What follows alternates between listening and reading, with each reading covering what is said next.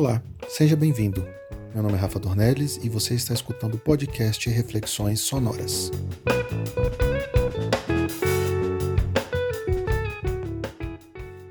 No episódio de hoje, tempos de mudança.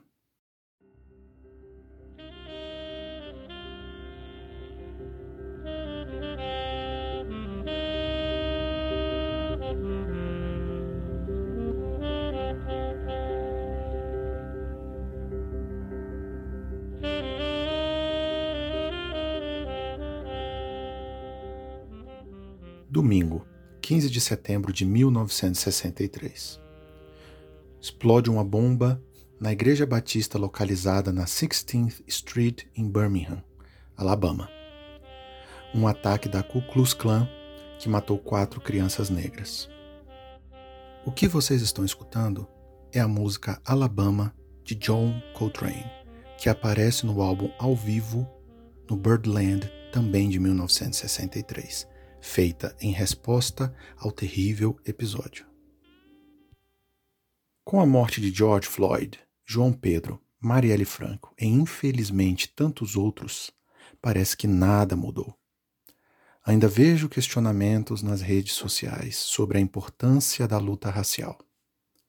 Cheguei a escrever algumas linhas em bate-papos nas mídias sociais em vão. Caí no fla-flu que me indispõe, mantém um papo raso, não informa, não educa, não acolhe. Cara, eu sou educador e isso bate fundo em mim. Pensando sobre isso, me vem à cabeça uma frase que escutei no carro de um amigo meu galês, Dan Plimer.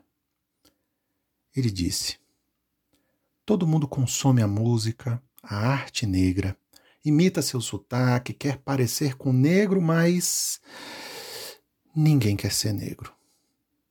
Dan, baixista do meu trio, muito fã de música negra, de ascendência sueca, falando isso me deixou reflexivo.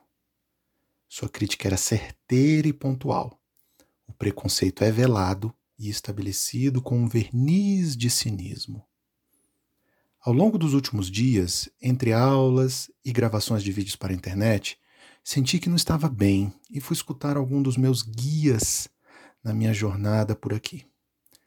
B.B. King, Coltrane, Milton Nascimento, Salve Milton, Gilberto Gil, Jimi Hendrix, Bob Marley.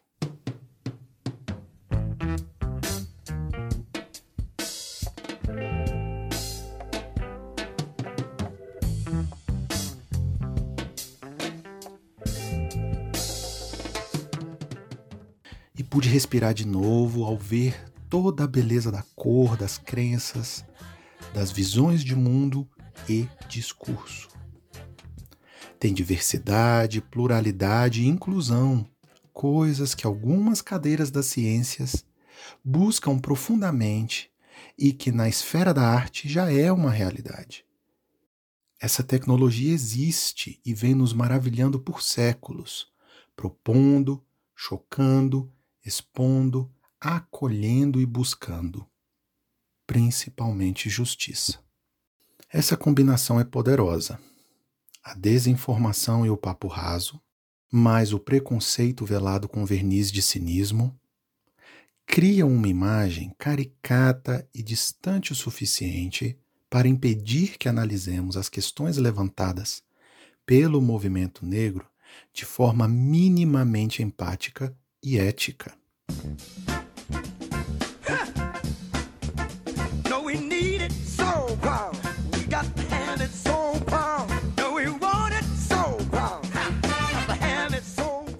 Como registro cultural e histórico, vemos que caminham de mãos dadas o progresso de novos valores e modelos, juntamente com a luta das minorias e do movimento negro, com sua arte.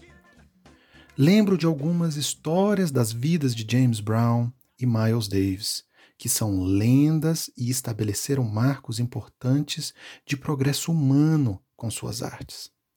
Mas na vida privada são normalmente retratados como gangsters. Com que finalidade? Lembro do filme do Miles. O cara roubou o rolo de fita master dele e Miles não deixou por baixo foi buscar armado. Hollywood gosta de ação, mas expõe de maneira caricata um ícone. Dependendo de onde você vem, apenas verá mais um filme estrelado por Jim Crow.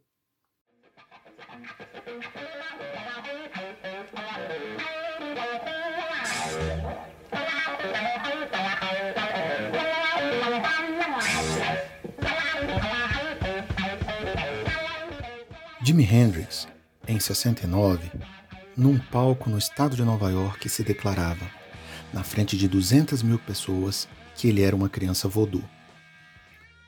O evento estava sendo transmitido via rádio para seus amigos de pilotão do outro lado do planeta, que lutavam no Vietnã contra um inimigo que não fazia muito sentido.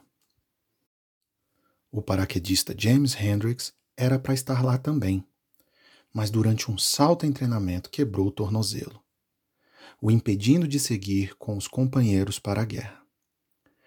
Ao se declarar uma criança voodoo via rádio, ele mostrava para os amigos do outro lado do mundo que ele também estava lutando, mas contra outro inimigo.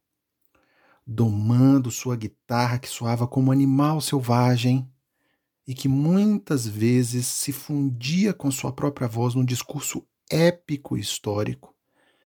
Mais uma vez, a música e a cultura negra se colocava no batalhão de frente na luta por um mundo mais justo, plural e digno. Encerro aqui agradecendo a todos esses mestres em suas artes, por todo o trabalho artístico que deu voz, cor, sons formas e dimensões à beleza da pluralidade humana. E que coloca a arte e a cultura também como uma ferramenta efetiva de mudança social e cultural, ressignificando o conceito de comunidade a cada dia, colorindo e dando profundidade ao poder da solidariedade.